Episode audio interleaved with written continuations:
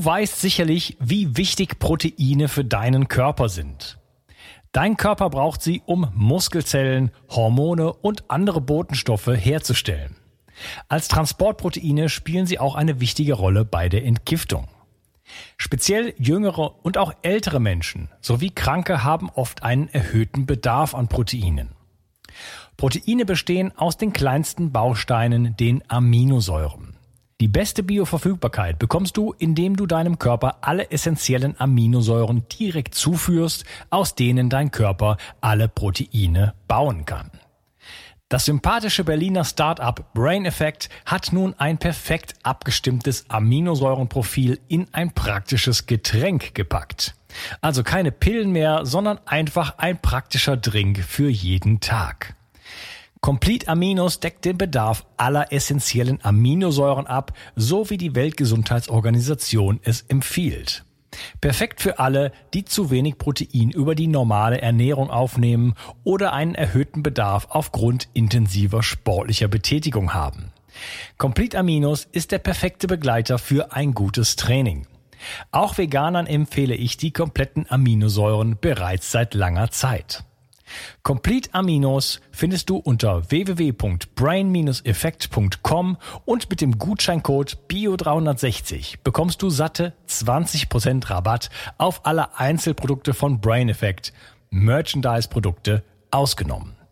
Also, eine perfekte Proteinversorgung war noch nie einfacher. Den Link findest du in der Beschreibung und in den Shownotes. 360. Zurück ins Leben. Komm mit mir auf eine Reise. Eine Reise zu mehr Energie und fantastischer Gesundheit. Ich möchte dir das Wissen und den Mut vermitteln, den ich gebraucht hätte, als ich ganz unten war. Dabei will ich dir helfen, wieder richtig in deine Energie zu kommen. Zurück ins Leben. Hallo Marlies, schön, dass du hier bist. Hallo. ja, du bist Bestatterin und wir wollen uns mal so ein bisschen unterhalten. Äh, was ist eigentlich in den letzten äh, drei Jahren so passiert? Ähm, wie hast du aus deiner Wahrnehmung äh, das Sterbegeschehen und drumherum wahrgenommen? Äh, wie bist du überhaupt, ja, also quasi das Thema ist ja zu dir gekommen, das ist ja gar nicht, du bist zum Thema gekommen, das Thema ist zu dir gekommen. Äh, und was für Diskrepanzen gab es da vielleicht ähm, in der in deiner Wahrnehmung und dem, was man durch die Medien transportiert hat? Wir leben ja in spannenden Zeiten, wo die Medien nicht unbedingt das widerspiegeln. Ich fange schon an zu lachen, äh, was, in, was was die Wirklichkeit hergibt. Ähm, das ist, glaube ich, schon lange nicht, lange, lange, lange nicht mehr so extrem gewesen. Und deswegen äh, lohnt es sich schon, da mal ein bisschen tieferen Blick reinzuwerfen. Und äh, ja, schön, dass du hier bist. Und vielleicht kannst du dich ganz kurz vorstellen und dann schon die Überleitung machen. Wie war denn eigentlich, wie ging das denn alles los 2019, 2020 für dich, als es losging äh, in deinem persönlichen Umfeld und dann auch in deinem Job? Ja, gerne. Also ja, hallo, ich bin die Malis Spuler.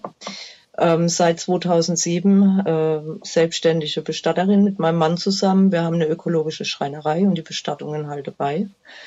Ja, und sind ein Familienbetrieb. Unsere zwei Jungs sind jetzt eingestiegen, die machen gerade ihre Ausbildung. Genau, also reiner kleiner Familienbetrieb haben immer im Schnitt, äh, sage ich mal, also es dauert lange, bis mein Bestattungsgewerke äh, richtig anerkannt ist, weil der Beruf lebt nun mal von Weiterempfehlungen. Und aber wenn man es dann mal geschafft hat, und dann hat man halt, also wir als Familienbetrieb im Dorf mit äh, nicht ganz 9000 Einwohnern haben zwischen 40 und 60 Beerdigungen, ja normalerweise, genau. Hm. Das ist, das ist Standard, denke, das, ist so ein Prozentsatz, natürlich, da gibt es wahrscheinlich. Man sagt immer, vor, also vor dem ganzen, äh, vor den letzten vier Jahren hat man immer so äh, gesagt, ein Prozent vom Ort stirbt im Jahr. Mhm. Genau, und wir sind nicht das einzige Bestattungsinstitut hier. Äh, unsere Mitbewerberin, die gibt es ja schon 30 Jahre länger wie uns. Also. Mhm. genau, da muss man natürlich auch erstmal gegen ankommen. Mhm. Okay, aber das ist, so, das ist so die, die Quote. Und äh, ja. genau. Und wie äh, ging es dann los, als jetzt plötzlich von einem Tag auf dem anderen, also der Tag nach dem, nach dem WEF, äh, wurde dann die Kampagne in den Medien losgetreten. Ob es Zufall ist, überlasse ich den Zuschauer. Aber da ging es los. Plötzlich äh, war von irgendwie vorher gab es so eine kleine Meldung, irgendwas in China, war es plötzlich, die Pandemie wurde ab da kommuniziert und dann gab es überall rohe Zahlen und, und so weiter. Aber wie war das für dich in deiner Wahrnehmung vielleicht persönlich und dann, was ist dann in deinem Geschäft passiert? Also da will ich auch gleich mal vorne wegnehmen. Wir haben ja auch im Austausch mit vielen Bestattern gestanden und ich denke, dass wir das gleich gemerkt haben, liegt daran, dass wir einfach ein kleiner Bestatter sind. Es gibt natürlich Bestattungsunternehmen, die haben 400 Beerdigungen im Jahr und die nehmen das an so einem Jahresanfang noch nicht wahr, ja. Mhm. Aber bei uns war es definitiv so und es war bei den anderen Bestattern auch, dass 2020 weniger zu tun war. Das gibt's manchmal. Wir hatten 2018 auch ein starkes Sterbejahr. Das war ja das Grippejahr. Genau. Und ähm, ja, und äh, aber 2020 war deutlich weniger. Aber wir haben es tatsächlich Ende 20, die letzten drei, vier Tage da deutlich schon wahrgenommen, dass irgendwie, ja, es gab da eine große Sterbewelle. Okay, äh, wir mussten halt, das heißt, ja. Äh, in diesem, da wo es losging, also 20 sozusagen, wo es noch keine äh, modifizierte, RMM, äh, modifizierte RNA-Methode äh, gab, wir haben uns vorher überhalten und darüber unterhalten, wie tricksen wir den Algorithmus hier aus, das muss man leider heutzutage machen, muss man sagen, ähm, war die Sterberate niedrig. Ähm, niedrig, und du, ihr habt das wirklich halt gespürt. Was das eine sind Zahlen. Also wir hatten nur, wir hatten nur 35 Beerdigungen 2020. Das kann man ja mal ganz offen sagen. Und das war ja deutlich drunter, ja. Mhm. Also das Jahr davor hatte man noch 45. Also ja, und das war dann eher normal für uns. Mhm. Und da waren es deutlich und das weniger. Könnte ja jetzt in eurem Dorf hat die Sonne ein bisschen mehr geschienen oder sonst was. Äh, genau. Ist das, ja. ähm, ich meine, wir, wir kennen ja auch die Zahlen, äh, die wurden ja auch statistisch in der alternativen Szene aufbereitet und so weiter. Wir wissen ja, wir wussten auch damals schon, dass es so war, dass, dass es keine Übersterblichkeit gab. Ne? Nee. Das ist jetzt im Grunde genommen nichts Neues, nur hat man es durch die Medien halt völlig anders kommuniziert. Genau, also wir haben nichts feststellen können. Wir sind ja öfter in die Krankenhäuser gekommen. Also die Stationen waren leer. Es gab nirgendwo irgendwie belegte Intensivstationen oder irgendwelche C-Opfer. Es gab es einfach nicht. Okay, stopp. Genau da, ja. genau da geht's ja schon los. Äh, dann äh, trifft man aber doch Leute oder traf man Leute, die sagen, ja, aber doch im Krankenhaus, ich bin Krankenschwester und da ist, du kannst dir gar nicht vorstellen, was da los ist. Und jetzt sagst du mir, ja, wieso? Wir sind doch ständig da und da war gar nichts. Ja, also wir haben ja auch Kontakte in die Krankenhäuser. Wir, es ist ja so, man kennt ja auch Leute oder ist befreundet mit jemandem, der im Krankenhaus arbeitet. Und die haben uns halt alles Gegenteil berichtet, ja. Da war wirklich nichts los. Das Einzigste, irgendwann mitten im Jahr, ich weiß nicht mehr, wann das losging, da kamen dann auf einmal die Sterbefälle, die hatten alle den Eintrag, ja, mit C verstorben. Ja, also nicht an, sondern alle mit C. Ja. Und das ist halt da, wo die Testerei losging. Eigentlich nur durch die Tests äh, wurde behauptet, sage ich jetzt einfach mal, es gab auch C-Verstorbene. Ähm, ja. Also wir haben es sonst nicht wahrgenommen. Und es war halt wirklich nur in den Krankenhäusern, ja. Wenn wir nach Hause gefahren sind, da hatte man das gar nicht. Nicht einmal. Also es war halt auch sehr skurril. Ne? Ja. Und, ja, gesagt, jeder, der dann eine Grippe hatte, der hatte dann natürlich C. Ja. ja. Das war dann auch, das war gar keine Frage mehr. Ne? Also ich hatte das auch, ja, ich genau. habe das dreimal gehabt und so, ja, äh, genau. hast du schon vorher mal eine Grippe gehabt? Naja, schon. Die Grippezahlen waren ja dann plötzlich äh, statistisch gar nicht mehr da, ne? weil man die halt alles, also wir uns nicht total verheddern, dieser Test, den hat Herr Drosten ja äh, quasi am Computer zusammen, ohne den, den, den Virus, der niemals isoliert wurde, wie auch so viele andere Viren nicht, äh, einfach am Computer zusammengefrickelt, äh, irgendwie nach China geschickt, angeblich so das, so das Narrativ. Und das war dann irgendwie good enough und damit hat man dann die Welt getestet und äh, ja, der Erfinder des Tests sagt selber, man kann damit keine, äh, keine Infektionen testen. Der, genau. zu, der mhm. Test ist zu hochsensitiv, das ist ein Laborinstrument. Da kann man nicht einer Krankenschwester oder einer, einer Apothekerin irgendwie, die kann da nicht irgendwie jemanden was in die Nase stecken. Das ist einfach von der, von der Hygiene einfach schon nicht mehr möglich. Da ist zu viel Verunreinigung, sodass da alles getestet werden würde. Ja. Mhm. ja. Ja, also da waren viele Skurrilitäten einfach am Anfang schon, ja. Und auch bei uns, für uns Bestatter, ist einiges umgestellt worden, ja. Ähm, was Anlieferungen, Abholzeite und so weiter. Ja, es hat sich einfach viel bewegt im Hintergrund, auch Kleinigkeiten immer so. Es sind halt auch ein paar Merkwürdigkeiten, wenn jetzt eingeäschert wird, ohne dass die Bestattungsgenehmigung vorliegt, zum Beispiel, ja. Oder solche Dinge. Das ist ja alles einfach, es geschieht einfach schneller, ja. Mhm. Und ach, dieser Rückstau im Osten durch den Lockdown, ja, was sie uns da mit den Krematorien verkauft haben. Ja, haben natürlich nichts Besseres zu tun gehabt, wie gleich mal Bestattungsunternehmen im Osten anzurufen und zu fragen, wie sieht's denn aus? Und dann haben die uns gleich erklärt, ja, hör schon mal, wir dürfen nicht mehr über die Grenze fahren. Die durften nicht mehr in die Tschechei, nicht mehr nach Polen, nicht mehr nach Ungarn zum Einäschern. Die mussten alle in Deutschland bleiben und die Kapazität in Deutschland war nicht gegeben. Ja, das, ich, ich, ich kenne die Story, aber das muss man vielleicht kurz erklären, dass in Ostdeutschland sehr viele also Einäscherungen sozusagen in Polen vorgenommen werden. Und, Beispiel, genau. und dann wurde das, äh, dann konnte man dann nicht mehr hin. Und dann, äh, klar, dann ist der normale Weg sozusagen nicht mehr, die Kapazitäten waren in Deutschland nicht da und dann stapeln sich sozusagen die Leichen. Genau, und dann kann man natürlich da auch Bilder äh, ähm, erschaffen, mit denen man den Leuten Angst machen kann. Ja. ja. Und die, bei Hospitalisierung. Wenn man einen Ofen hat und der fällt auch noch aus, ja. ja. ja. genau. Wir waren ja eben ja. Äh, so ein bisschen abgespart bei der Hospitalisierung, wo du gesagt ja. hast, naja, aber ich, wir kennen ganz viele Leute und da war dann nichts. Es war ja auch so, dass die Krankenhausbetten ja massiv ab abgebaut wurden. Genau. So, also so kann man die, die Zahlen natürlich auch ähm, drehen in eine bestimmte Richtung. Das heißt, wir haben eigentlich eine, eine angebliche Gesundheitskrise, äh, schrauben die Betten zurück, äh, ne, und dann kommen wir hinterher noch zu den Prämien, die es gab, wenn man die richtige Diagnose stellt und so weiter. Also wirklich unfassbar.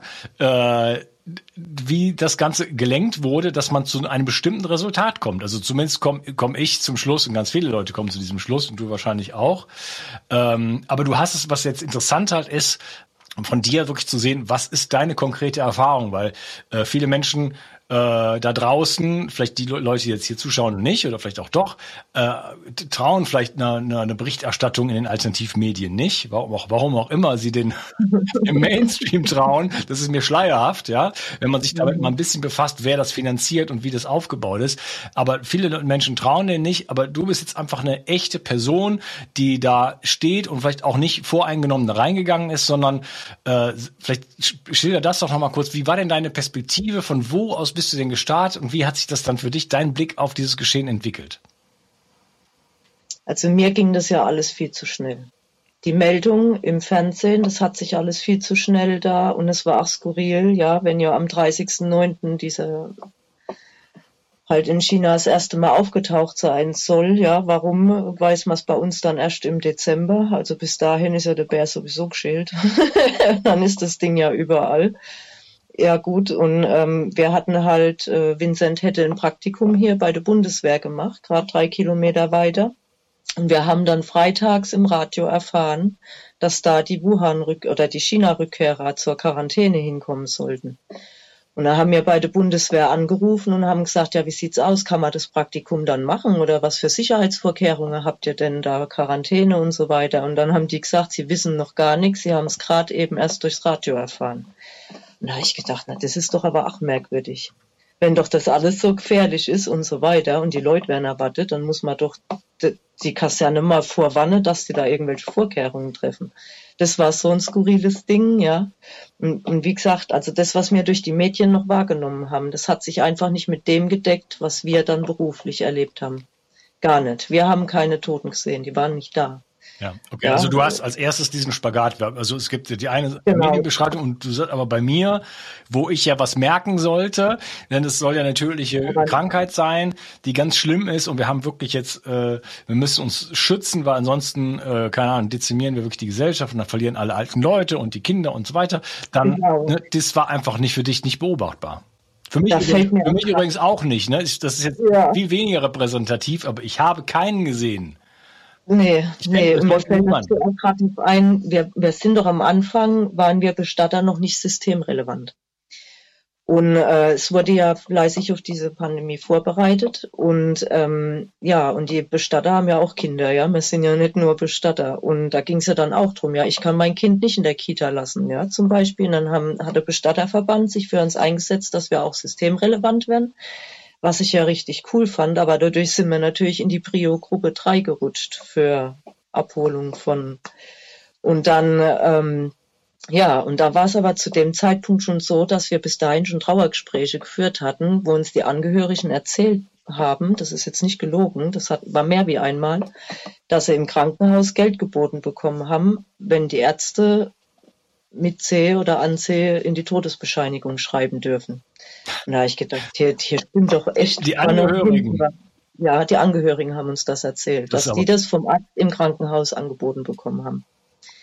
Genau, und das waren halt so diese vielen kleinen Tüpfelchen. Ja, alles, was da so nach und nach und dann natürlich auch der Austausch. Wir haben noch einen guten Bestatterkollegen, der sieht es, der ist genauso wie mir, hat auch nur so um die 50 Bestattungen im Jahr. Und dem ist das natürlich auch alles gleich aufgefallen, dass hier ein paar Sachen einfach schief laufen, ja. Mhm. Und was halt super nervig war, was uns vom Arbeiten her ähm, egal auf welches Amt man gekommen ist, die waren von ihrer Angst alles so blockiert, die haben so viele Fehler gemacht, ja, da waren die falschen Gräber ausgehoben, also Urnegräber, Gott sei Dank, nicht Erdgräber. Ähm, oder es war gar nicht gemacht. Es wurde einfach vergessen mitzuteilen, dass da morgen eine Beerdigung stattfindet, ja. Und dann war das gar nicht gemacht. Da habe ich mir dann, das war ja schon, da hatte wir schon Flüchtlinge im Ort, da habe ich mir so einen geschnappt und habe gesagt, hilf mir mal schnell und habe dem dann fünf Euro in die Hand gedrückt. Dann war der voll happy. Oder ähm, einfach Sachen, die nicht weitergegeben wurden, ja, also generell Dokumente, ähm, ja, oder man wurde einfach vergessen. So dieses Arbeiten mit den Institutionen, die durch ihre Angst so blockiert waren und dadurch so viele Fehler gemacht haben, das hat einfach genervt, ja. Uns hat es alles einfach nur genervt, dass die Leute alles so, äh, ja, sich davon haben so leiten lassen, ja. Jetzt ist es gerade wieder besser und ja, aber trotzdem, das war so irreführend alles. Und diese vielen kleinen Veränderungen im Hintergrund, was ja die Angehörigen oder die Menschen draußen nicht mitbekommen, wie das die Einäscherung gleich nach 48 Stunden. Wir haben so eine 48-Stunden-Frist. Da darf man noch nicht einäschern oder beerdigen. Ähm, das wurde aber geändert, dass, ähm, dass halt gleich nach den 48 Stunden, wenn die Frist abgelaufen ist, darf sofort eingeäschert werden, egal ob die Bestattungsgenehmigung vorliegt oder nicht. Ja, warum darf sonst nicht eingeäschert werden? Warum darf Nochmal. vor 48 Stunden nicht eingestellt also, werden? Das ist, äh, ja, das ist halt das allgemeine Regelung ähm, vom Bestattungsgesetz her. Ähm, ich denke, früher wurde halt auch diese Leichenschau noch nicht so gründlich durchgeführt wie heute. Ja, man achtet halt auf sichere Todeszeichen. Viele Ärzte machen die Leichenschau auch tatsächlich erst nach mehreren Stunden. Und das sind ja die sicheren Todeszeichen wie Leichenstache oder das Blut sackt ja ab nach unten. Das sieht man ja dann ne, am mhm. Körper. Okay, genau, also Schein, Scheintodvermeidung. Denke ich, ist so der Hauptgrund mitunter, ja. ja. Und äh, im Krematorium guckt ja auch nochmal ein richtiger Amtsarzt und da werden dann ja auch nochmal unnatürliche Todesursachen ausgeschlossen. Ja, und erst wenn der geguckt hat, wird er zur Einäscherung freigegeben. Ja, so ist das. Okay. Äh, das ist, also bei jedem Todesfall wird nach unnatürlichen Todesursachen geschaut? Ja, ja, ja, müssen die. Okay, da müssen wir gleich dringend drüber sprechen, weil, oder vielleicht machen wir, vielleicht, machen wir es gleich, gleich jetzt. Nee, nee, lass, lass es noch, noch ein bisschen nach hinten schieben. Ähm, äh, was an unnatürlichen Todesursachen denn da jetzt zu, äh, zukommen könnte. Aber wir nähern uns jetzt dann erstmal, okay, du hast gesagt, ähm, 2020 waren die, die Sterberaten geringer. War das auch bei den anderen Instituten so oder ist das jetzt nur einfach ja. bei euch gewesen? Ja, ja, das es war überall. Wir haben ja dann auch im Krematorium nachgefragt, und wie ist die Auslastung dort? So, oh, mein gerade nicht so viel. Du merkst auch immer, wenn das Krematorium bei uns viel Arbeit hat. Und wir kriegen ja immer die Einäscherungsbescheinigung, wann die Verstorbenen, also in die Einäscherung, wenn der Prozess läuft. Und dann, wenn die viel zu tun haben, dann kommt mal die Uhrzeit 3.50 Uhr und dann wissen wir aus, ihr Nachtdienst. ja, oder schieben halt die Schichten dann. Und wenn halt äh, ja, das sieht man immer so ein bisschen. Man sieht ja auch, wenn, wenn man die Kühlung, wenn die offen ist, ob viel drin steht oder nicht. Ne? Genau. Und wie gesagt, wir haben ja auch Austausch, wir Bestatter untereinander. Wir vertreten uns ja zum Beispiel auch bei Urlaubszeiten. Du kannst ja nicht in Urlaub fahren, wenn keiner für dich die Vertretung übernimmt. Und äh, der Austausch ist da und das war bei allen so, egal wo man nachgefragt hat. Ja, die haben alle, ähm, gerade im Frühjahr merkt man das ja immer extrem, weil da ja normal die meisten Menschen sterben. Und ja, da war überall weniger los, überall. Genau, ja. Ja. Ähm, das heißt, wir, wir kennen ja diese Zahlen, das sind ja ähm, äh, offizielle Zahlen, die hat ja zum Beispiel dieser, äh, der Marcel, äh, Marcel Barz, der nennt sich der Erbsenzähler, hat die einmal aufbereitet, eigentlich um seine Freunde zu widerlegen und hat dann festgestellt, oh Mist, das stimmt ja, was die sagen. Äh, also mit den offiziellen Daten. Die offiziellen Daten sind ja äh, zwar teilweise auch geschönt oder ein bisschen manipuliert, aber selbst auf Basis von diesen Daten kann man das, was, worüber wir hier sprechen, kann man sehen. Wie es dann in, in den Medien wiederum dargestellt wird oder von, von, von RKI und Co. ist dann wieder eine andere Sache. Ne? Äh, die Daten an sich geben aber schon genug äh, Preis, ja, obwohl, wie gesagt, mit und an und so weiter, ist nochmal eine Frage, aber die geben schon genug Preis und was die Todeszahlen angeht, naja, da kann man halt nicht großartig rummanipulieren, ne, weil. Genau. das geht halt einen bestimmten Weg, ne, da muss man dann zum Bestatter gehen und du machst halt irgendwo ein, eine Eins in der, der Excel-Liste, oder? Genau. so. Tatsächlich. Tatsächlich. Ja, es, ich kenne einige Bestatter, die äh, ihre eigene äh, Sterbefallstatistik führen. Ja, doch klar, weil dann sehen wir genau, ob wir Zugang, Rückgang, wir sehen genau den Altersdurchschnitt. Ja, der ist ja auch sehr interessant, wie der sich jetzt gerade entwickelt hat, mhm. weil er ist deutlich runtergegangen von 82 in äh, 2000. Ich habe die Zahlen offen. In äh, 2019 hatte man ja noch 82 Jahre und ab 21 war man schon bei 76 und es geht ja immer weiter runter. Ja, also von daher gesehen, ich habe die Zahlen gerade, ich kann drauf spicken. ja. Und das ist auch so, auch mit den Zahlen von Destatis. Man muss halt in die Zahlen gehen. Man darf sich nicht auf denen ihre prozentuale ähm, Aussagen verlassen. Wenn ich natürlich 2023 mit 22 und 21 abgleiche, dann haben wir jetzt vielleicht tatsächlich auch mal wieder weniger Sterbefälle. Aber wenn ich äh, die Zahlen nehme und vergleiche sie mal mit 2018, wo das äh, starke Sterbejahr durch die Grippe war, und dann sieht man die, die Sterbe über Sterblichkeit deutlich. Ja, man muss halt in die Zahlen gehen und muss selber mal ein bisschen lesen und nicht einfach da. Ich kann auch einen Satz zusammen formulieren, dass der passt und schön aussieht. Ja, also ich meine. ähm, ja, wir waren eigentlich dabei. Also 2020 gab es eine ähm, eher Untersterblichkeit und dann äh, wurde ja die Gentherapie eingeführt. Wie hat sich dann das Ganze bei, für euch verändert?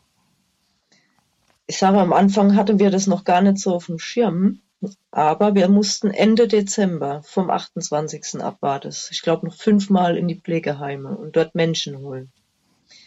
Genau, und es waren ja danach Ältere, da macht man sich ja nicht unbedingt so die Gedanken und in den Weihnachtsferien sterben auch immer öfter noch Momente, ja. Mhm. Genau, und da haben wir echt da noch so gar nicht gleich äh, darauf zurückgeführt. Aber skurril war halt da wieder, dass das so explosionsartig viele Leute waren auf einmal. Wir hatten ja den ganzen Januar, Februar richtig viel zu tun. Wir hatten auf einmal acht, neun Beerdigungen in der Woche, das hatte ich vorher noch nie. Mhm. Ja, es gab, es gab immer mal wieder Wochen, gerade im Frühjahr, wo dann so vier, fünf Leute in der Woche sterben. Das sind diese Sterbewellen. Aber da war es halt echt heftig. Ja, also das war wirklich richtig extremst heftig. Und zu dem Zeitpunkt hatte ich noch eine Praktikantin, die ursprünglich ähm, Palliativärztin war, in meinem Alter, auch 42 Jahre alt. Und die hat mir dann natürlich vorher schon noch ein paar Sachen berichtet, am Telefon schon, was sie so alles erlebt hat und das in dem Beruf nicht mehr länger ausführen möchte und so weiter. Ne? Und die war dann bei mir im Praktikum und ich sag noch so zu ihr, ja, kein Thema, ich weiß halt nur noch nicht, ob wir Beerdigungen haben zu dem Zeitraum oder nicht, ja. Und dann war ich so froh, dass die da da war. die hatte ihr Praktikum dann noch verlängert, dass die mir dann helfen konnte, bis dieser richtige Schwung weg war, ja. Die, die ist richtig aufgegangen da drin. Ja, und das war dann auch wieder so ein Ding, ne, wo man, äh, ja, da haben wir uns ja auch viel ausgetauscht und sie hat mir ja auch viel erzählt, was da im Krankenhaus, auch auf Palliativ, was die erlebt haben, ne. Also das ist äh, unglaublich, ja. Und bei uns, also wie gesagt, so heftig war es noch nie.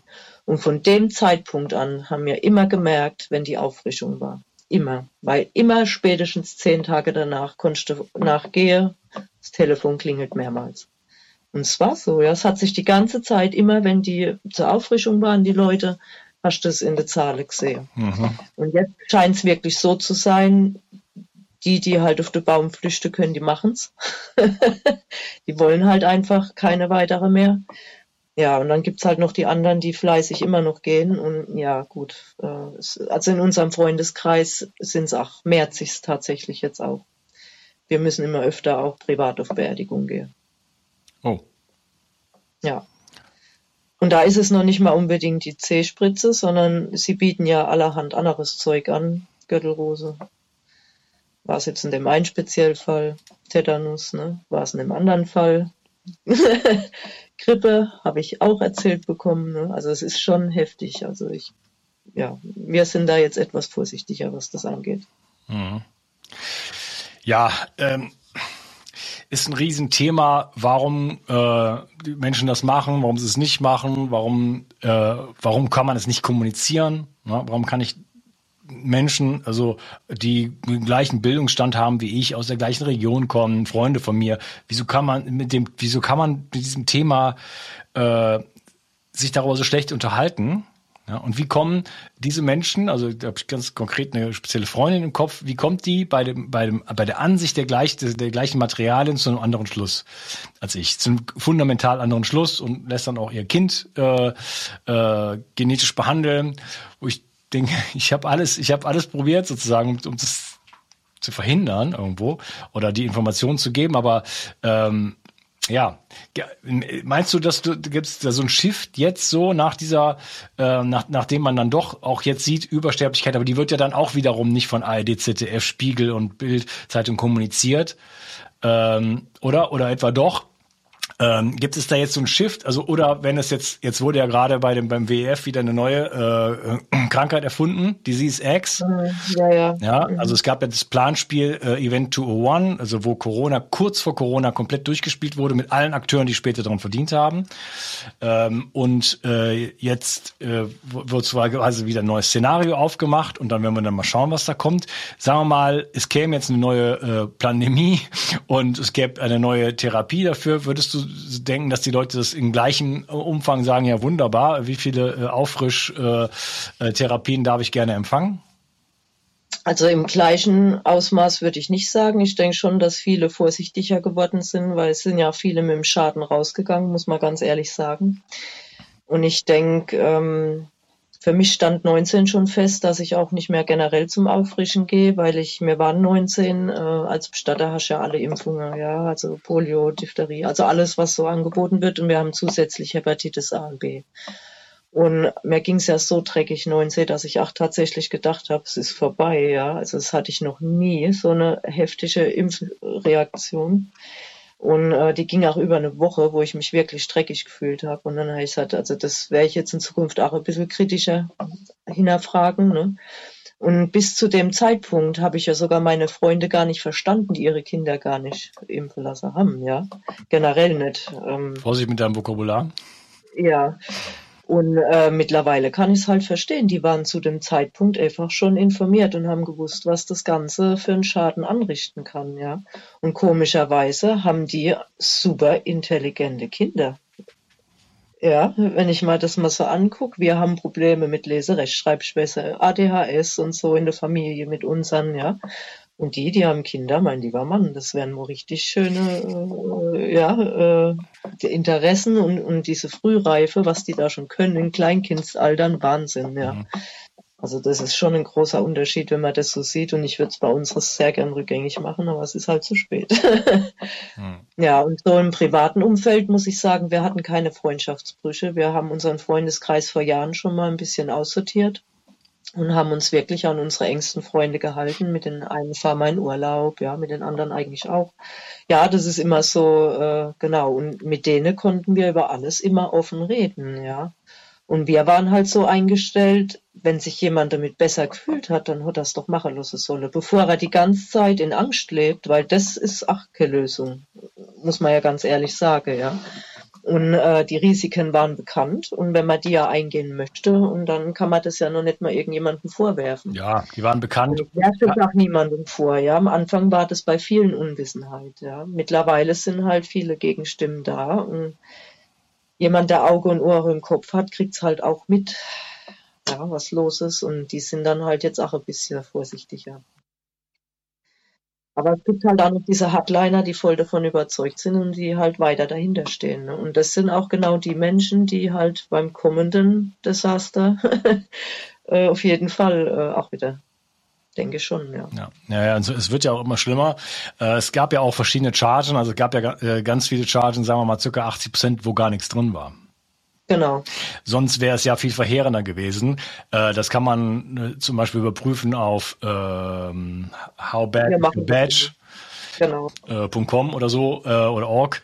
Ähm, da, da sieht man, dass es bestimmte Chargen gibt, die halt wirklich äh, sehr viele äh, Krankheitsfälle oder Todesopfer zu, zur Folge haben und dann gibt es ganz viele Chargen, wo gar nichts ist. Genau. Mhm. So, das heißt, das deutet das ist eine Interpretation von mir, noch mehr darauf, dass man mal testet, so, ja, und mhm. äh, mal schaut, was, was, was passiert. Aber je mehr man an dem russischen Roulette dreht, sage ich jetzt mal, desto höher wird natürlich die Chance. Und äh, wenn, man, wenn ich dann einen Treffer habe, zwei Treffer, drei Treffer, je nach Konstitution, ne, äh, können halt mehr Dinge, mehr Dinge passieren. Hast du so ein bisschen, wie ist das für dich, äh, jetzt mal ein bisschen off-topic, aber so äh, Empathie? Bist du da bei den bei den Leuten, den die die die vielleicht äh, Schäden äh, oder Gesundheits, gesundheitliche Folgen äh, bis hin zum Tod, gut, die sind dann tot, aber den, äh, Leute, die gesundheitliche Folgen haben, hast du wie wie ist das für dich? Hast du da Empathie oder hast du gesagt, das habe ich dir gleich jetzt gesagt? Dein, da, was, was du sagst, wenn die Leute mehr Angst haben, dann sollen sie es doch machen, ist ja auch nicht gut. Äh, so, wenn sie dann Konsequenzen haben, wo wo wo stehst du da? Ich finde das für mich persönlich schwierig. Es gibt Tage, da bin ich voll in der Empathie und es gibt auch Tage, wo ich denke, dann bitte spring da runter, dann haben wir demnächst, äh, sinken die Immobilienpreise, wenn sie nicht von BlackRock ja. aufgekauft werden. So, bis hin zum, zu so einem Sarkasmus hin. Ne? Also grundsätzlich versuche ich ja jeden Menschen so zu akzeptieren, wie er ist. Und ich höre mir auch tatsächlich jede Meinung an und kriege mit den Leuten deswegen auch keinen Krach. Ja. Und mhm. es wenden sich auch viele oder viele wissen ja, dass ich Montagsspaziergängerin bin, äh, dass wir schon eine Hausdurchsuchung hatten wegen dem ganzen Quatsch, ja. Und so, die wissen das ja alle. Und ähm, genau, und ich kann mich mit den Leuten offen drüber unterhalten und ich weiß ja auch, wie ich mich ausdrücken muss, ohne dass ich jemanden jetzt auf das Schlips dreht oder wie auch immer es gibt natürlich so den einen oder anderen Menschen, sind wir mal ganz ehrlich. Da bin ich schon froh, dass er gegangen ist. wenn wir jetzt mal ganz ehrlich sind, es ist jetzt voll böse, was ich sage, aber böse, jetzt, wenn ich alleine an den Mensch denke, wegen, wegen denen wir eine Hausdurchsuchung hatten. Ja, genau, weil, ja? weil wir wurden ja bespuckt und also ich, einfach nur Gerechtigkeit. Wir äh, Aufgewachten, in Anführungsstrichen, wurden ja bespuckt und ich habe das ja für mich gar nicht mitbekommen. In meinem Umkreis und wo ich wohne, habe ich damit wirklich nichts zu tun, aber ich weiß es von anderen Menschen, die in Deutschland wohnen, dass dort, äh, also die, Trennung durch die Familien ging, dass man äh, wirklich, ähm, ähm, wie heißt das, unter Druck gesetzt wurde, äh, ist natürlich Leute in Pflegeberufen und so weiter wurden gezwungen, äh, Mobbing, das, das Wort habe ich gesucht, dass sie wirklich gemobbt worden oder teilweise beschimpft und Gewalt von Polizei und weiß ich nicht was. Also das war ja nicht, das war ja nicht harmlos. Ja. ja. Und wie gehe ich jetzt dann damit um? Ja, wenn jetzt plötzlich dreht sich so ein bisschen das Blatt und selbst in der Bildzeitung steht, naja, war vielleicht doch ein bisschen auch gefährlich und auch nicht so gut und nicht so durchdacht. Und jetzt sind ja diese Pfizer-Dokumente rausgekommen, ne, wo ja drin steht, letzten Endes da, da, bei den Tierversuchen sind quasi nur Tiere gestorben und sonst gar nichts, ja. Und wir haben versucht, diese, diese Verträge vor der Öffentlichkeit für 75 Jahre zu verstecken und haben uns die Taschen voll gemacht ohne Ende. Ja? Das ist alles jetzt öffentlich geworden, Gott sei Dank, dank, dank irgendeinem amerikanischen Richter. Äh, das heißt, die, sind unglaublich viele Fakten da. Aber ähm, ja, Kommunikation ist Du hast gerade gesagt, du schaffst es, äh, da gut zu kommunizieren, ohne jemand auf den Schlips zu treten. Ich habe das lange geübt. Ich würde sagen, mittlerweile ah, kriege ich's hin äh, und bin sehr interessiert daran, die Verbindung nicht zu verlieren zu meinem Gegenüber. Und dann genau. beide, dass, dass wir so ein Setting schaffen, wo wir beide interessiert draufschauen ähm, und neugierig sind. Wie ist denn, wie kommt denn deine Perspektive zustande? So, was ist, wie, wie nimmst du es denn wahr, wenn ich dir mal das zeige? Und dann zeigst du mir was. dann mal schauen, wie ich das wahrnehme. Wo, äh, wem, was für äh, Grundannahmen hast du denn? Was, an, an was glaubst du, äh, oder wem, äh, wem äh, glaubst du schon mal per se? Beispielsweise, ich hatte diesen Fall neulich und das war ein Mainstream-Journalist, der ist Dokumentarfilmer und da stellte sich halt heraus, dass er sämtlichen Mainstream-Medien per se unterstellt, dass dort die Wahrheit gesprochen wird. Und ich halt nicht. Das heißt, wir gucken mit unterschiedlichen Brillen auf diese Dinge drauf. Und das ist ja schon mal eine ganz klare, eine ganz klare andere Ausrichtung. Und wir haben halt immer wieder versucht, dann uns da mal zu treffen, beziehungsweise also nicht zur gleichen Meinung zu kommen, sondern einfach zu sehen, okay, wie schauen wir denn auf eine Sache drauf? Können wir was festmachen? Und ne, es war sehr, sehr interessant. Also wir konnten uns tatsächlich dann nach, nachdem wir uns gut gefetzt haben, äh, dann abends noch umarmen. So, und das ist jetzt auch mittlerweile auch mein Ziel, weil wenn die Trennung jetzt dann auch noch durch die Familie und die Freundschaften und so weiter geht, dann würde ich mal sagen, ist das Ziel erreicht. Was heißt Teile und Herrsche, weil das ist meiner Meinung nach das Prinzip, was hinter der ganzen Kampagne steht. Genau. Nee, also mich interessiert halt vorrangig auch, äh, wir haben ja ein großes Wissen, weil wir uns informiert haben. Also jetzt gerade, was ich die letzten drei Jahre alles gelernt habe, egal ob das medizinisch, äh, technische Dinge, Wahnsinn hier, ja, äh, auch über das 5G, alles super gefährlich, ja, wenn man das mal sich näher betrachtet, Chemtrails und was weiß ich, wir sind ja wirklich tief drin in der Materie. Und mich interessiert einfach auch bei meinem Gegenüber, wo steht ihr denn? Was wisst ihr denn überhaupt? Was sind denn eure Quellen? Ja, und ich habe halt viele schon mal angeregt, ah, lest doch vielleicht mal beim Reitschuster oder lest mal äh, Report 24 oder so diese freien Medien, ja, wo nicht gleich, ich, es gibt noch andere gute Zeitungen, aber alles, wo ja Widerstand oder demokratisch steht, das kommt ja bei den Leuten ganz schlecht an, ja. Aber ähm, es gibt ja genügend öffentliche Dinge, die einen seriösen Namen haben, sage ich jetzt einfach mal. Da auf eins Nachrichten sage ich immer, wobei die jetzt wahrscheinlich auch Berufe sind durch die ARD. Aber ähm, ja, wo ich den Leuten einfach annäher, lest doch mal ein anderes Blatt. Ja, lasst mal die Tageszeitung weg, lest doch einfach mal, was die Alternativen dazu schreiben. Ja, und glaubt nicht einfach alles, was da so runtergepredigt wird. Ja. Hm, ja, also so versuche ich es halt, weil viele zum Beispiel sind in der Lage, autark zu legen, ja, weil sie sich mit dem ganzen Energiekram auseinandergesetzt haben, aber von allem anderen wissen sie nichts. ja, wo ich dann denke, so, hä, wo, warum ist das so? Ja, warum hat man nur äh, so ein einseitiges Ding? Ja, was ist tatsächlich, man erfährt nur das, was man selbst recherchiert. Ne? Und ich stupse die Leute immer nur drauf und hoffe halt einfach, dass sie selber mal gucken. Ja. Ja.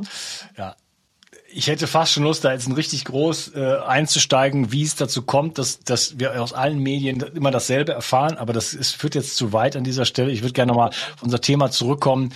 Wie äh, wie hat sich das denn dann 21 entwickelt? Weil du hattest immer schon mal äh, so angesprochen, äh, seltsame Todesfälle und so weiter. Also du hattest, da ging es eigentlich um die, da ging es eigentlich um äh, 48 Stunden Frist und so weiter. Also wurde jemand ermordet oder hat er sich vielleicht selbst umgebracht, ne? Aber was hat sich dann äh, ab da gezeigt? Also hat sich irgendwas an der Art der Todesfälle äh, verändert?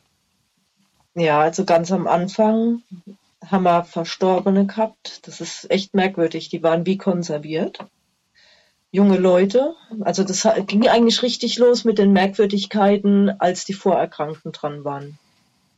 Ganz am Anfang war es ja nur die ältere Gesellschaft, ja. Da machst du ja eigentlich tatsächlich noch nicht so viel äh, Gedanke, ja. Sag ich jetzt einfach mal. Dahinter fragst du nicht groß.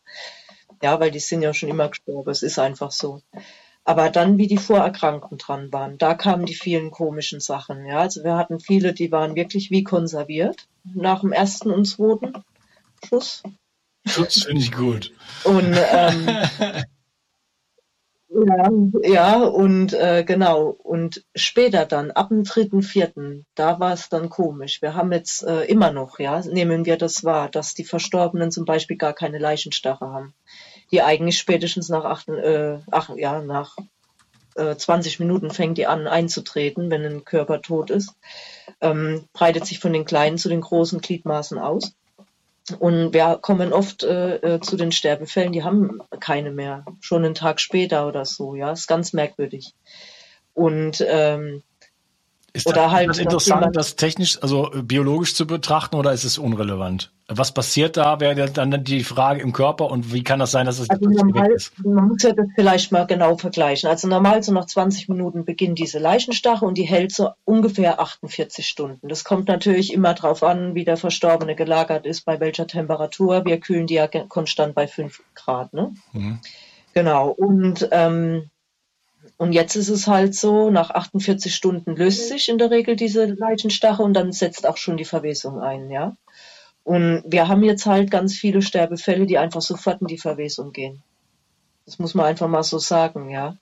Ähm, unser eine Bestatterkollege, der hatte vor zwei Jahren einen Fall, ähm, da wollten die Angehörigen den Verstorbenen eigentlich über Nacht da behalten, was kein Problem ist. Bis zu 36 Stunden laut Bestattungsgesetz kann der Verstorbene zu Hause bleiben. Und äh, da war es dann so, dass die zwei Stunden später wieder angerufen haben, dass er sofort kommen muss, ja. Und als er dann hingekommen ist, war das ungefähr vier Stunden bis also nach Eintreten des Todes, postmortem. Und äh, und der Verstorbene war ganz schwarz. Und es sind ganz, ganz viel Körperflüssigkeiten gerade so davon gelaufen. Es war richtig eklig, hat er gesagt. Ne? Sein Helfer, den er dabei hatte, der musste sich so dermaßen zusammenreißen. Weil das ja schon, ja, und das nach vier Stunden und sowas. Und der macht das ja schon länger wie mir. Und er hat gesagt, sowas hat er noch nie erlebt.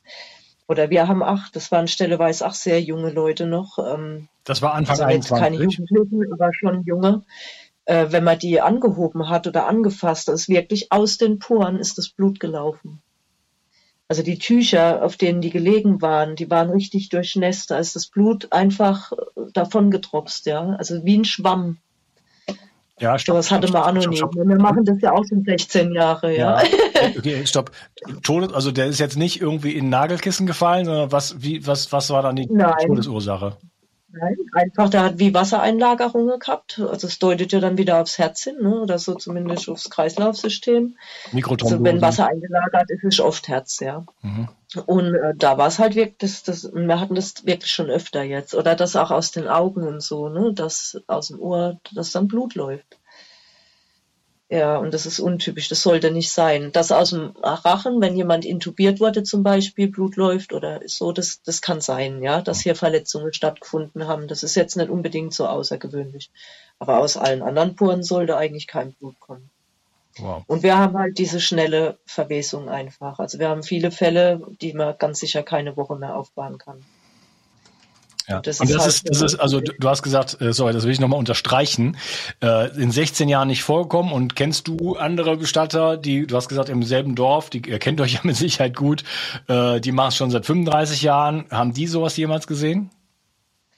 Gut, mit denen stehe ich jetzt halt direkt im Dorf, nicht so im Austausch. Okay. Irgendwann habe ich sie mal gefragt, und wie ist bei euch? Auch alles normal. Und das war die einzigste Reaktion, ja. Aber ja, die sind auch wirklich äh, ganz konform hin, alles schön mitgemacht. Okay, aber, aber du kennst ja sicherlich andere Kollegen. Andere Bestatter, ja, hier im Umkreis, mit denen stehe ich in Kontakt und die erleben halt auch immer komische Sachen. Und wenn man mal so Mäuschen ist und Bestatter sich unterhalten hört, und dann habe ich schon gehört, wie ein Bestatter zum anderen gesagt hat, wir müssen gucken, dass wir den Dreck rauskriegen. Also manche sehen das halt tatsächlich doch schon, ja. Auch wenn sie es öffentlich nicht so zugeben. Ja, aber es ist. Den, den, den äh, Dreck rauskriegen heißt die Leichen. Nee, hier, was sie sich haben abreichen Ach so, lassen. sich aus ihrem eigenen Körper. Ja, genau. Ja, das haben sie jetzt, also man sieht es schon, dass es manche jetzt wahrnehmen, ja. Ich kenne Nachbestatter, die sich bei ihren Mitarbeitern entschuldigt haben. Chefs, ne, weil sie es verlangt hatten. Ja, weil sie selber in der Firma schon mehrere Sterbefälle hatten und so weiter. Also eigene Mitarbeiter, die gehen mussten, weil man es verlangt hat, ne. Ja, und das ist schon alles nicht so ohne, sage ich mal. Ja, und das ist ja, das ist ja. Wir nehmen die Veränderungen wahr, sie sind da, ja. Das ist ja eine unglaubliche Verantwortung und es war ja gar nicht nötig, andere Menschen zu zwingen. Ne? Das ist ja freiwillig. Ja. Das ist ja äh, vorauseilender Gehorsam, ne? äh, womit wir Deutschen ja äh, mehr als äh, Erfahrung gemacht haben mit vorauseilendem Gehorsam. Ich jetzt auch nicht so sehr darauf eingehen, aber äh, wie äh, 40-jährige Männer mit drei Kindern äh, sich an der Judenverfolgung dann zum Beispiel beteiligt haben. Da hätte man auch weniger gründlich sein können. Ja? Äh, mhm. Das war dann aber wohl nicht so. Ähm, ist etwas, da sollten wir eigentlich sehr sensibel sein und eigentlich in, in, genau in der Gegenrichtung uns bewegen und äh, ja, man sieht halt, das knipst man einfach so wieder an, oder? Man man lanciert ja, einfach ein paar paar Sachen in den Medien und kreiert einfach ein bisschen Angst und es gab ja sogar, ähm, weiß ich nicht genau, wie es in Deutschland war, aber es gab irgendwie auch in Frankreich so so Prämien zum Bespitzeln, so Bespitzungsprämien und so weiter, ne? Also so, so Programme, wo man seinen Nachbarn irgendwie anschwärzen konnte und so weiter, ne? Wo es ja auch wieder so, wenn man aus der DDR-Zeit kommt und äh, und auch aus der NS-Zeit, wo man denkt, das kann doch nicht wahr sein. Dass, auch nur, sind leider wieder da. dass auch nur eine Person sich an sowas beteiligt. Das muss doch ein mhm. Aufschrei durch die Bevölkerung gehen. Gibt's aber nicht. Die denken alle, sie tun das Richtige. Ich kann es denen ja noch nicht mal verübeln, wenn man das ja alles glaubt, ja. Und es ist ja jetzt meiner Meinung nach auch gar nichts Schlimmes, gegen rechts auf die Straße zu gehen. Nur halt sehen die halt wieder nicht, was hinten dran steht, ja. Und, und, und zu was die sich da mitreißen lassen. Und die vergleichen sich ja als allerletztes wie 1933, ja. Die denken ja, sie sind auf dem richtigen Weg. Ja, das ähm, Video wollte wahrscheinlich ein bisschen länger da sein, aber wir reden jetzt gerade aktuell von dem, äh, auch von dem äh, Vorfall, ja. äh, von dem sogenannten Wannsee-Konferenz 2.0, ähm, wo äh, dann äh, korrektiv, was ein staatlich finanziertes Propagandainstitut ist, so, so behaupte ich, äh, einfach ein Narrativ aufgebaut wird gegen diese Bauernproteste, damit das sofort in, im Nullkomma-Nix im Wahljahr aus den Medien wieder verschwindet. Ja, wird äh, das wird die natürlich ma äh, massiv in den in den ähm, in den äh, äh, wie heißt das, Wahlprognosen führende AfD äh, sozusagen versucht, jetzt mit allen Mitteln sozusagen in die absolut rechte Ecke zu schieben, mhm. äh, um das, den eigenen Untergang sozusagen zu verhindern. Und das äh, und da nimmt man da, dafür benutzt, das benutzt man dann und dann sieht man, wie die Leute dann jetzt plötzlich gegen rechts, wo man erzählt denen ja, boah, die wollen wieder hier irgendwie so, es wird wieder genauso werden wie früher. Äh, einfach mit einer, mit einer, mit einer Geschichte. Das hat wirklich, äh, da sind ja, gibt's ja mittlerweile ganz viele Interviews auch von Leuten, die wirklich da waren. So, äh, was die erzählen, das ist, das ist kompletter Humbug. Äh, ja. Das benutzt man einfach und plötzlich hat man irgendwie äh, hunderte von tausenden von Menschen auf der Straße, die ja im Grunde genommen was Gutes wollen wollen, im Grunde genommen. Ja, aber so äh, sehr ihr Ohr an diesen an diesen Propaganda äh, Instrumenten, Ma Mainstream-Medien halt einfach haben äh, und das einfach für bare Münze nehmen. Das ist äh, auch nach der, der C-Zeit äh, ist, ist, wir sind immer noch einmal an der gleichen Stelle. Das ganze äh, Ukraine äh, Desaster geht ja in, steckt in dieselbe Kerbe. Auch da stimmt ja nichts, was man uns erzählt. Nee, genau. Und ich finde es halt schade, es ist ja eigentlich schon wieder aufgeklärt, ja. Es ist ja aufgeklärt, dass die eigentlich einen falschen Bericht gesendet haben und das hören die Leute nicht mehr, ne?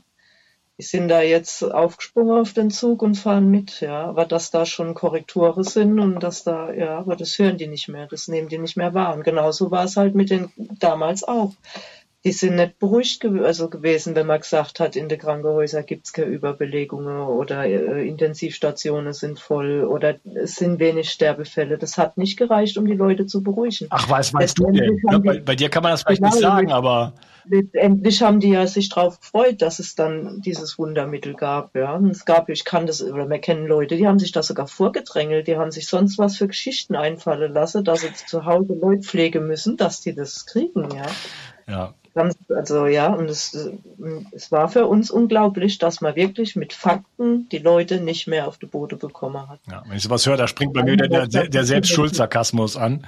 Äh, ist, finde ich, finde ich schwierig. Ja, und dann, äh, wie war denn auch das mit den Maßnahmen und so, ne? Also ich meine, wir wurden ja auch weggesperrt in, in Frankreich, ich wohne ja in Frankreich, äh, dürfte man einen Kilometer sich vom Haus noch wegbewegen, äh, über eine Stunde. Man musste sich dann selber so einen Attest schreiben, wo man hingeht, was man genau macht und so weiter.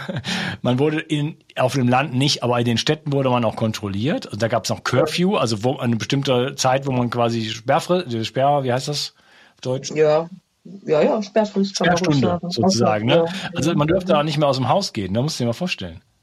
Ja, ja, ja, also wir, muss ich sagen, wir sind eh nicht so die Essengeher oder so.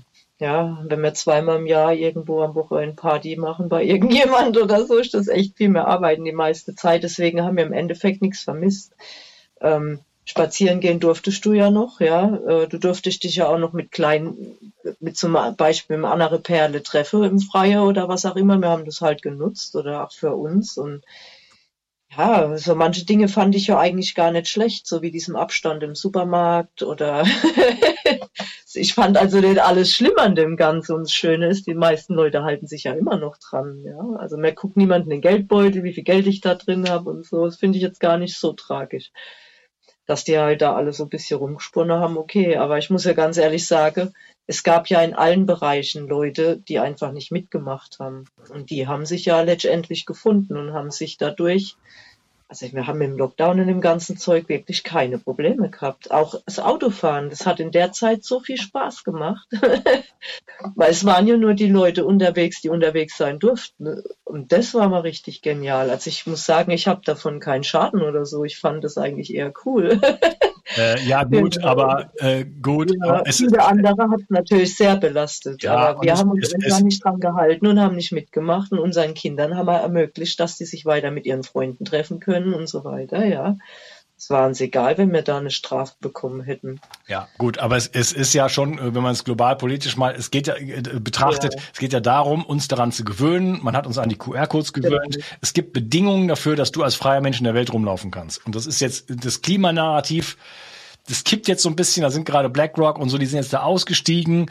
Ähm, kann sein, dass man das droppt weil es irgendwie nicht richtig funktioniert, weil auch das, weil das Wetter auch nicht mitspielt. Wir haben zwar im Moment ein bisschen, äh, wir haben Dürre, also jetzt in Frankreich jetzt zum Beispiel, äh, und ja, die, die, wir haben heiße Sommer, aber so wie es aussieht, weil wegen Sonnenaktivität wird es wahrscheinlich in Zukunft wirklich deutlich kälter werden. Und es ist ja jetzt im äh, Juni 23, äh, hat ja versucht, der Lauterbach so ein, so ein Narrativ da nochmal aufzumachen. Ja, das war auch wieder großartig. Nur der Juni hat nicht mitgespielt. Da saß man dann irgendwie im Pullover irgendwie mit 13 Grad in Deutschland irgendwo, während äh, er irgendwie gesagt hat, eine, eine Ära geht zu Ende in Italien, man kann nie wieder nach Italien fahren. Ja, ja, oh Mann. Ich höre mir die aus Prinzip nicht mehr an. Ich kann auch gar nicht. Das sind so, das sind für mich, ja, ich, nee. ich höre mir die einfach nicht mehr an. Ja, aber wir sollen daran gewöhnt werden, dass es Bedingungen gibt, äh, zu, wo man, also, ne, dann darf man nicht mehr fliegen, dann darf man das Auto nicht mehr benutzen, wer zu viel Fleisch isst, ja, so. Und ja. das ist ein erster Test dafür gewesen. Man hat, und das Ergebnis, muss ich sagen, war wunderbar. Also Hut ab, Chapeau von den, von den Eliten, die sich das ausgedacht haben äh, Note 1 oder 1 minus würde ich dafür vergeben. Äh, richtig gut gemacht, äh, richtig gutes Resultat, ja, also als, als Test so richtig so alle Daten richtig rausgezogen. Äh, jetzt let's go. Ja, jetzt, jetzt richtig, das funktioniert, das haben wir weltweit getestet. Die, Län die Länder und die Leute, die nicht mitgespielt haben, die immer weggeschmiert, ja, Stichwort IWF, äh, einfach auch mal ein paar Präsidenten umgebracht und so weiter, äh, Tansania, ähm, die anderen drei habe ich gerade vergessen, Sansibar und noch und das Land daneben. Äh, hm, also und die anderen wurden halt einfach geschmiert oder ersetzt durch äh, durch ähm, durch Leute, die entsprechend dann halt äh, das das Programm äh, durchziehen. Also richtig gut gemacht, muss man sagen. Mhm. Jetzt aber nochmal zurück. Wir wollen, das geht ja in diesem Gespräch so äh, weniger um den großen Rahmen, sondern äh, um deine Erfahrung. Ja. Weil den großen Rahmen kennen wir schon. Also ich kenne auf jeden Fall, du kennst ihn ja. wahrscheinlich auch, aber ähm, Jetzt waren wir so bei 21. Wie hat, wie hat sich das denn jetzt so weiter noch? Äh, wie geht, wie geht das, das Spiel denn noch so weiter bis heute? Also wie gesagt, wir haben halt immer diese äh, Korrelation gemerkt. Immer wenn die Leute halt zum Auffrischen waren, haben wir gemerkt, dass hier wieder Bewegung ist. Äh, mittlerweile hat sich das beruhigt. Es gleicht sich jetzt auch wieder an ans Frühjahr und an der Herbst, habe ich so das Gefühl. Das war ja die letzten Jahre total zerschossen. Also man hat immer danach gehen können, dass im, im äh, April, Mai rum die meisten Leute sterben und dann nochmal so Oktober, November hin. Immer so, wenn das Wetter wieder wechselt. Ne? Aber ähm, genau, das war ja jetzt die letzten Jahre gar nicht zu beobachten. Da war ja ähm, 21 im Frühjahr war ja gar nichts los, wo normalerweise viel hätte sein müssen, aber das sind wahrscheinlich die Leute, die da gestorben wären, sind halt alle vorher gegangen. Haben mir so gemutmaßt. Mhm. Genau. Und äh, aber jetzt scheint sich's wieder anzugleichen. Also ich merke, wenn die Temperaturen wieder so jetzt wie jetzt da, wo es nur die paar Tage so um die 60 Grad waren, ähm, haben wir jetzt auch gleich wieder vier Sterbefälle dazu bekommen. Ne? Genau, also ich denke, das gleicht sich jetzt tatsächlich wieder an. Was wir natürlich vermehrt haben, ist Krebs. Also wir holen fast nur noch Leute, die an Turbokrebs sterben. Oder was wir auch sehr oft haben, sind Leute, die sich arg bis zum Tod noch quälen müssen, ja, mit echt extreme Kram, wo der Darm durchbricht, wo ähm, ganz viel Blut im Stuhl ist, die nichts mehr essen können, weil sie es nämlich bei sich behalten, weil die Nieren geschädigt sind, ganz viele Leberschäden, Lebertumoren, ja. Also viele Leute, also ich sag mal, sie sterben zwar schneller, denke ich, ja, aber sie müssen halt arg leiden und das tut mal richtig weh so, ja, weil das war in der Häufigkeit natürlich auch nicht. Ähm, Ja gut, Herzstillstände gab es halt früher auch schon, ja. Wir haben halt nach wie vor immer wieder mal einer, der so im Bett liegt, wie er sich abends reingelegt hat. Und das ist auch ungewöhnlich für einen Herzstillstand. Äh, wir sind ja Teil einer Ärztegruppe und da haben wir schon uns mit vielen unabhängig voneinander unterhalten. Und jeder sagt eigentlich, wenn du einen Herzinfarkt in der Nacht hast, merkst du das. Ja, du wirst wach, du versuchst aufzustehen oder äh, manche geht's einfach nur nicht gut, die wollen sich was zu trinken holen auf Toilette, wollen vielleicht jemanden anrufen, ja. Und die haben wenigstens mal im Bett gesessen, aber die liegen nicht einfach so schlafend im Bett, wie sie sich abends hingelegt haben. Ja, das ist ungewöhnlich. Das haben wir auch tatsächlich noch. Aber ich würde sagen, überwiegend tatsächlich dieser Turbokrebs jetzt gerade. Der ist jetzt echt seit letztes Jahr die Nummer eins. Und da natürlich durch alle Altersklassen, ja. ja. Wir haben jetzt Glück, dass wir noch keine Kinder hatten, Frühgeburten, die abgegangen sind, ja. Ähm, ist natürlich sehr, sehr traurig, klar. Ähm, ja, aber ich weiß von anderen Bestatter, die mich natürlich angerufen haben, wenn die so ein Interview von mir gesehen haben, äh, die haben mir das dann bestätigt, alles, was ich da erzähle, ja. Oder ähm, ein Bestatter war dabei, das hat mir richtig wehgetan, das war so äh, 21 und er hat gesagt, er hat gerade eine Sterbefälle von lauter Jugendlichen. Alle 12, 13, 14, da habe ich gedacht, mein Gott, das ist doch so schrecklich, ja. Ich sage immer, das Ganze, wenn es halt so komme, Müsse hat, dann ist es halt so. Aber warum die Kinder, ja? Warum mussten die Kinder da auch mit reingezogen werden? Ja, das ist halt für mich immer so ein Ding, das tut mir am meisten leid. Als Erwachsener stehst du für dich selber ein, du kannst für dich selbst entscheiden, als Kind nicht. Ja. Und das finde ich blöd, das ist so richtig unfair an dem Ganzen. Ne? Ja, und äh, da tragen viele Menschen viel Verantwortung, sage ich jetzt mal. Die möchte ich ja. nicht, die möchte ich nicht haben. Also meine das Tochter, die wird sich bis aufs, aufs Messer verteidigen, das sage ich immer gleich. Mhm. Äh, also das, das würde auch, glaube ich, ex, extrem weit gehen. Ich würde wohl eher flüchten als kämpfen, aber äh, ich würde auf jeden Fall alles in Erwägung ziehen. Ähm, ja, Alter hast du noch gesagt. Also normalerweise sterben ja eher ältere Menschen. Natürlich hat sich da in dieser, in dieser, in dieser Altersspanne so ein bisschen was geändert. Also wir haben viel äh, in den 60er Jahrgänge.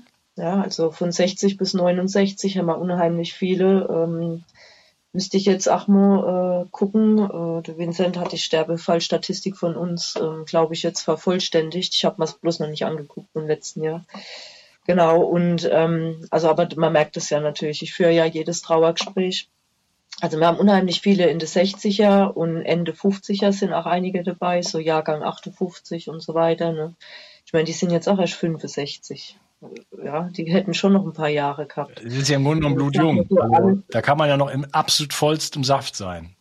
Ja, und alles ab 70 finde ich jetzt nicht unbedingt ungewöhnlich. Ja, die Menschen leben ungesünder, muss man ja sagen. Ja, es achtet ja nicht jeder drauf, was er isst. Ja, Viele gehen noch zu McDonalds, trinken Cola, rauchen, trinken Alkohol, trinken Kaffee an Menge. Ja gut, dass denn ihr Leben nicht so lang sein wird, das ist ja dann schon vorbestimmt. Ne? Mhm. Ähm, also allein schon unseren ungesunden Lebenserhaltungstrieb, äh, wie auch immer, man lässt sich ja da schon, denke ich, oft hinreißen zu Dingen, die man gar nicht unbedingt braucht oder will. Genau, verkürzt ja das Leben einfach. Also alles so ab 70 halte ich jetzt noch nicht immer so für außergewöhnlich, aber die ganzen Fälle drunter in der Häufigkeit schon weil es einfach viel mehr geworden sind. Und ich habe so viele, wo ich jetzt auch äh, Kinder mit betreuen muss. Und da sehe ich das ja auch. Ja. Wir, wir leben in einer Generation, wo viele Paare geschieden sind, wo es Kinder aus neuen Ehen gibt. Das sind erwachsene Kinder, genau wie kleine Kinder. Und wir haben halt viel mehr Familien, die ich halt da mit Kindern einfach habe, wo ich betreuen muss. Und gerade die Jugendlichen, das ist so ein blödes Alter, wenn die einen Verlust in der Familie haben wenn jemand in der Pubertät ist und selbst gerade in seiner Selbstfindung die ganzen Hormone, die da durcheinander spielen und dann verlieren die einen Elternteil, das ist eine ganz, ganz blöde Situation. Ja, und das haben wir gerade sehr oft, ja. ja. Okay, vielleicht zum Abschluss ähm, was, was, was kriegst denn du für, oder zwei Fragen noch, die mir jetzt nochmal äh, kommen ja. für, für, dich persönlich einfach. Warum machst du das, was du gerade machst? Warum bist du jetzt heute hier? Du bist Bestatterin und kein, ja. keine Journalistin oder sowas. Warum wagst ja. du dich hinaus? Und dann kommt, danach habe ich dann noch eine andere Frage für dich. Warum ja, also bei uns, bei uns war es ja wirklich die Hausdurchsuchung. Ne? Wir, wir hatten ja, ähm, das war halt eigentlich, ach, da kann jetzt jemand denken, was er will, es war Telegram. Man hat halt so ein paar Kontakte gefunden und dann, äh, da gab es ja früher bei uns noch die Gruppe Freie Pfälzer, die ist jetzt anscheinend stillgelegt worden. Wahrscheinlich haben sie die auch alle geholt. Und da wurde halt gesagt, im Dezember gehen wir jetzt jeden Tag alle auf die Straße. Ja, einfach um das so zu zeigen. Ne? Und dann hatte man mal Lichtle dabei und dann waren wir am Anfang so fünf, sieben, mal vierzehn immer unsere Hundis dabei und sind halt spazieren gegangen, immer so durch den Ort. Ja, und irgendwie waren es das aber irgendwie langweilig irgendwann. Nur die paar Leute, ja, bei einem Ort von fast 9000 Einwohnern, da muss doch mehr gehen. Dann so hat sich das ergeben. Da war halt jemand, der konnte Flyer erstellen. Ja, ähm, es gab noch eine größere Gruppe, die sind nicht alle mit spazieren gegangen, aber da haben sich dann natürlich ein paar Austeiler gefunden. Und wir haben jemandem geholfen hier im Ort austeile, die nicht von hier war und sich auch nicht auskannte. Und haben dann halt gesagt, hopp, dann begleite mal dich, wir müssen eh mit den Hunden raus, ja. Und wir sind natürlich da gesehen worden. Und dann, daraufhin hatten wir die Polizei bei uns und die haben halt auch, weil auf den Flyern stand kein Impressum. Es stand nur drauf Montagsspaziergang ähm, äh, in Bellheim, halt jeden Montag 18 Uhr am Rathaus. Und es stand sogar drauf an, äh, an Abstand und Maske denken, ne? Genau, und dann stand halt nur drunter die Bürger von Bellheim. Hm. Ja, also kein Impressum, niemand, den man belangen konnte und ja. deswegen hatten wir die Hausdurchsuchung. Und dann ist ja nach komplett der harmlos, oder? Also das ist ja. Ja, aber wirklich. Und nach der Hausdurchsuchung habe ich gesagt, das kann ja wohl nicht sein. Also sowas Dummes, ehrlich, das hat mich so dermaßen aufgeregt, dass ich hier eine Truppe zusammengekrommelt habe und habe gesagt, ich will eine Demo machen. Das kann ja wohl nicht sein, ja. Und dann haben die anderen gesagt, aber du meldest jetzt mal keine Demo an, du bist mal ganz ruhig, das übernehmen wir, ja. Und dann haben wir die Demokratie in Bellheim beerdigt, sozusagen. Ne? Also wir haben jetzt immer wieder mal Demos. Und da war es dann so, wir hatten ja keine Demo-Erfahrung, wirklich nicht. Aber die Gruppe in Landau war ja schon ein bisschen weiter, die haben das jeden Monat durchgezogen und an die haben wir uns gewandt.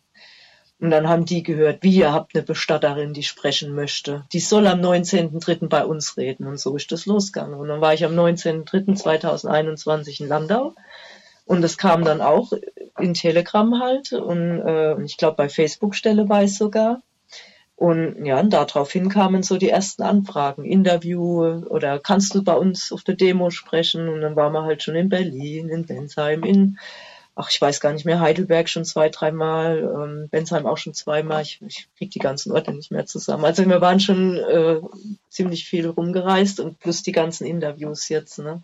Die so nach und nach einfach immer wieder reinrasseln. Genau. Ja, okay, ja, vielen Dank. Also bist quasi zur Aktivistin ja. geworden, nachdem man dich selber in deinen äh, ja, Freiheitsrechten eingeschränkt hat. Eine ja, Hausdurchsuchung, äh, einfach nur weil man spazieren geht, ist ja schon äh, auf jeden Fall ein Vorgeschmack und das sollte so nicht sein. Ja. Ja.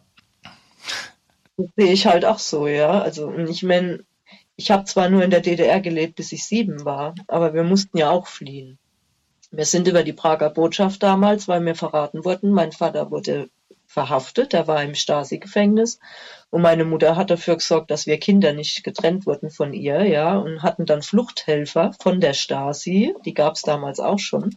Und die haben uns in Prag aus dem Zug geschmissen, haben gesagt, da hinten ist die Botschaft, viel Glück.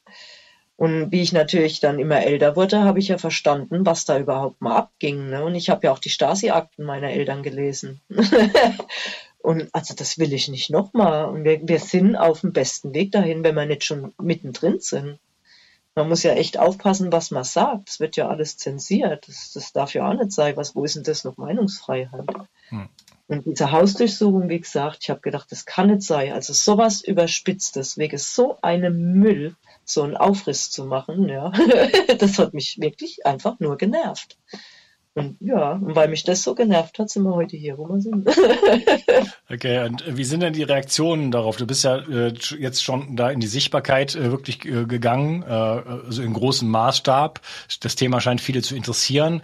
Äh, was hast du für Reaktionen so bekommen? Ja, also im Ort bin ich die Querdenkerbestatterin. das kriege ich dann auch immer von unseren Sterbefällen erzählt, äh, weil die sagen dann, oh, der Nachbar ist rübergekommen, bist du sicher, dass die Querdenkerbestatterin möchtest?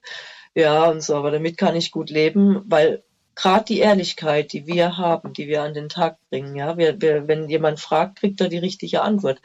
Ähm, wissen auch viele zu schätzen. Und genau aus dem Grund kommen auch bestimmte Leute erst zu uns, ja.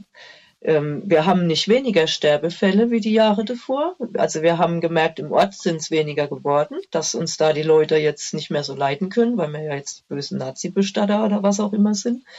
Und aber außerhalb vom Ort, ja, also ich komme in letzter Zeit richtig rum. Ich war jetzt gerade äh, letzte Woche in Bad Kreuznach auf der Beerdigung. ja, also ähm, ja, die Leute kommen direkt auf uns zu, aus dem Grund, weil ich das mache, was ich mache, ja. Und ich helfe ihnen auch, wenn es zu weit weg ist, der richtige Bestatter zu finden. Und dann gehe ich mittlerweile auch her und frage bei Facebook, natürlich vorsichtig formuliert, aber ganz offen, ich suche einen ungeimpfte Bestatter. Ja, und dann kommen da schon irgendwo, die, die melden, machen sich, die outen sich nicht, ja, das will ich ja auch gar nicht, aber die melden sich dann schon bei mir und dann kann ich die Fälle vermitteln. Hm. Genauso ist es mit Impfschäden. Ja. Viele wissen, dass wir Kontakte haben zu einer Ärztegruppe und dann fragen die uns auch, ob ich ihnen helfen kann, ob wir sie vermitteln können. Hm. Ich finde es schön, dass man das Vertrauen auch gebracht bekommt von den Leuten oder entgegengebracht bekommt. Ja. ja. Und es ist halt drin in uns, wir helfen gern. Und ich könnte es auch nicht mehr machen, wenn ich weiter lüge wird oder wenn ich den Leuten nicht sage, det, was wir hier erleben. Und es ist ja was passiert. Wir erzählen ja keinen Scheiß. Ja, es ist ja wirklich da. Ja. Vielen Dank, Marlies. Äh, wir ja. haben zwar sehr schwierige Zeiten, wo wir eine unglaubliche Machtkonzentration haben, wie es sie noch nie ja. gegeben hat. Also der, keine Ahnung, der Sonnenkönig war ein Bettelknabe gegen, gegen, ja. gegen Bill Gates, BlackRock und, und Vanguard und so weiter, muss man sagen. Das heißt, die Machtkonzentration ist so stark auseinandergegangen wie noch nie zuvor in der Geschichte und alle Top-Positionen in der Politik, in den Konzernen, in den, in, den, äh, in, den, in den Medien sind komplett besetzt von Menschen, die durch bestimmte Kaderschmieden gegangen sind. Also wir haben eine sehr spezielle und sehr, sehr schwierige Situation und dennoch man könnte fast sagen, auswichtslos, ja, aber so möchte ich das Interview bestimmt nicht schließen, denn es braucht trotz alledem äh, uns, dass wir mitmachen. Wenn wir nicht mitmachen würden, ja, dann werden alle diese Narrative an die Wand gefahren und dann kann sich richtig was verändern. Und äh, unser Beitrag kann nur sein, A, für, uns selber andere Entscheidungen zu treffen und äh, vielleicht ein bisschen hoffentlich jemand zu erreichen, wenn du, wenn dir das Video gefallen hat, dann teil bitte dieses Video, abonniere den Kanal und so weiter. Du kennst das Ganze, weil nur dann kommt es auch an die anderen Menschen ran, weil das ist der einzige, die einzige Möglichkeit oder das ist eine große Möglichkeit, wie wir äh, hoffentlich vielleicht ein, zwei, drei Leute, vielleicht sind es auch tausend, vielleicht sind es auch zehntausend äh, erreichen, die beim nächsten Mal eine andere Entscheidung treffen. Denn wenn wir nicht mitmachen, dann kann diese, diese Welt auch in eine andere Richtung gehen. Ne? Solange wir alle mitmachen und alles sozusagen übernehmen und dem Narrativ folgen, äh, dann gehen wir den Weg, den andere für uns wählen. Und äh, ich persönlich möchte diesen Weg nicht gehen. Und ich danke dir dafür, dass du äh, den, den Mut hast, äh, dich hier wirklich äh, den Kopf aus dem F äh, Fenster zu strecken. Das ist nämlich auch nicht ganz ungefährlich. Oder, ne? und das, das erfordert Mut äh, und, und, und Zivilcourage und dann, davon, davon brauchen wir mehr heutzutage. Vielen Dank, Marlies. Ja, sehr gerne. Und ich denke, also ich teile das Video auf jeden Fall auch in meinem Telegram-Kanal. Bei ähm, Facebook jetzt nicht. Das dient nur als reine Werbeplattform, dass die Leute uns dort finden. Ähm, und ich kann nur sagen, diese Sachen bringen auch was. Ich habe unheimlich viele, äh, die sich haben äh, stechen lassen in meinem Kanal und die fragen auch immer wieder und beteiligen sich da schön an dem Chat und so. Also ich kann gar nicht sagen. Also ich denke, wir erreichen tatsächlich viele Leute. Und es findet ein Aufwachen statt, auch wenn es langsam geht. Aber ich denke halt immer, die Zeit spielt ja für uns. Wir müssen ja nur abwarten. Vielen Dank, dass du heute da warst und wünsche noch einen ja, Tag. sehr gerne. Mach's gut, ciao. Du auch, danke. Fragst du dich auch manchmal, ob dein Kind genügend Nährstoffe für seine Gesundheit und Wachstum bekommt? Kostet es dich wie mir Zeit und Energie, deinem Kind gesunde Nährstoffe schmackhaft zu machen? Jetzt gibt es eine Lösung für dich und für deine Kinder. Kids Complete Bio 360. Die leckeren Fruchtgummis enthalten 13 Vitamine, drei Mineralstoffe und wertvolle Omega-3-Fettsäuren. Damit versorgst du nicht nur deine Kinder mit diesen wichtigen Nährstoffen, sondern du kannst auch endlich einmal entspannen. Denn von nun an kommen deine Kinder zu dir, um sich mit den wertvollen Nährstoffen zu versorgen. Klingt das nach Spaß? Kinder leiden heute immer häufiger unter Allergien, ADHS, ständigen Infekten und vielem mehr. Die Nährstoffe in Kids Complete Bio 360 helfen deinem Kind oder Enkel, ein gesünderes Gehirn, gesündere Nerven, ein gesundes Herz, gesünderes Wachstum und Immunsystem zu bekommen. Mit Kids Complete Bio 360 bekommst du nicht nur eine 60 Tage Geld zurück Garantie, die sogar die Versandkosten übernimmt, sondern erhältst mit dem Gutscheincode Bio 360 satte 20% Rabatt auf deine erste Bestellung. Und einen Mengenrabatt gibt es obendrein. Kids Complete Bio 360 macht Kinder froh. Genau. Bio 360. Zurück ins Leben. Komm mit mir auf eine Reise. Eine Reise zu mehr Energie und fantastischer Gesundheit.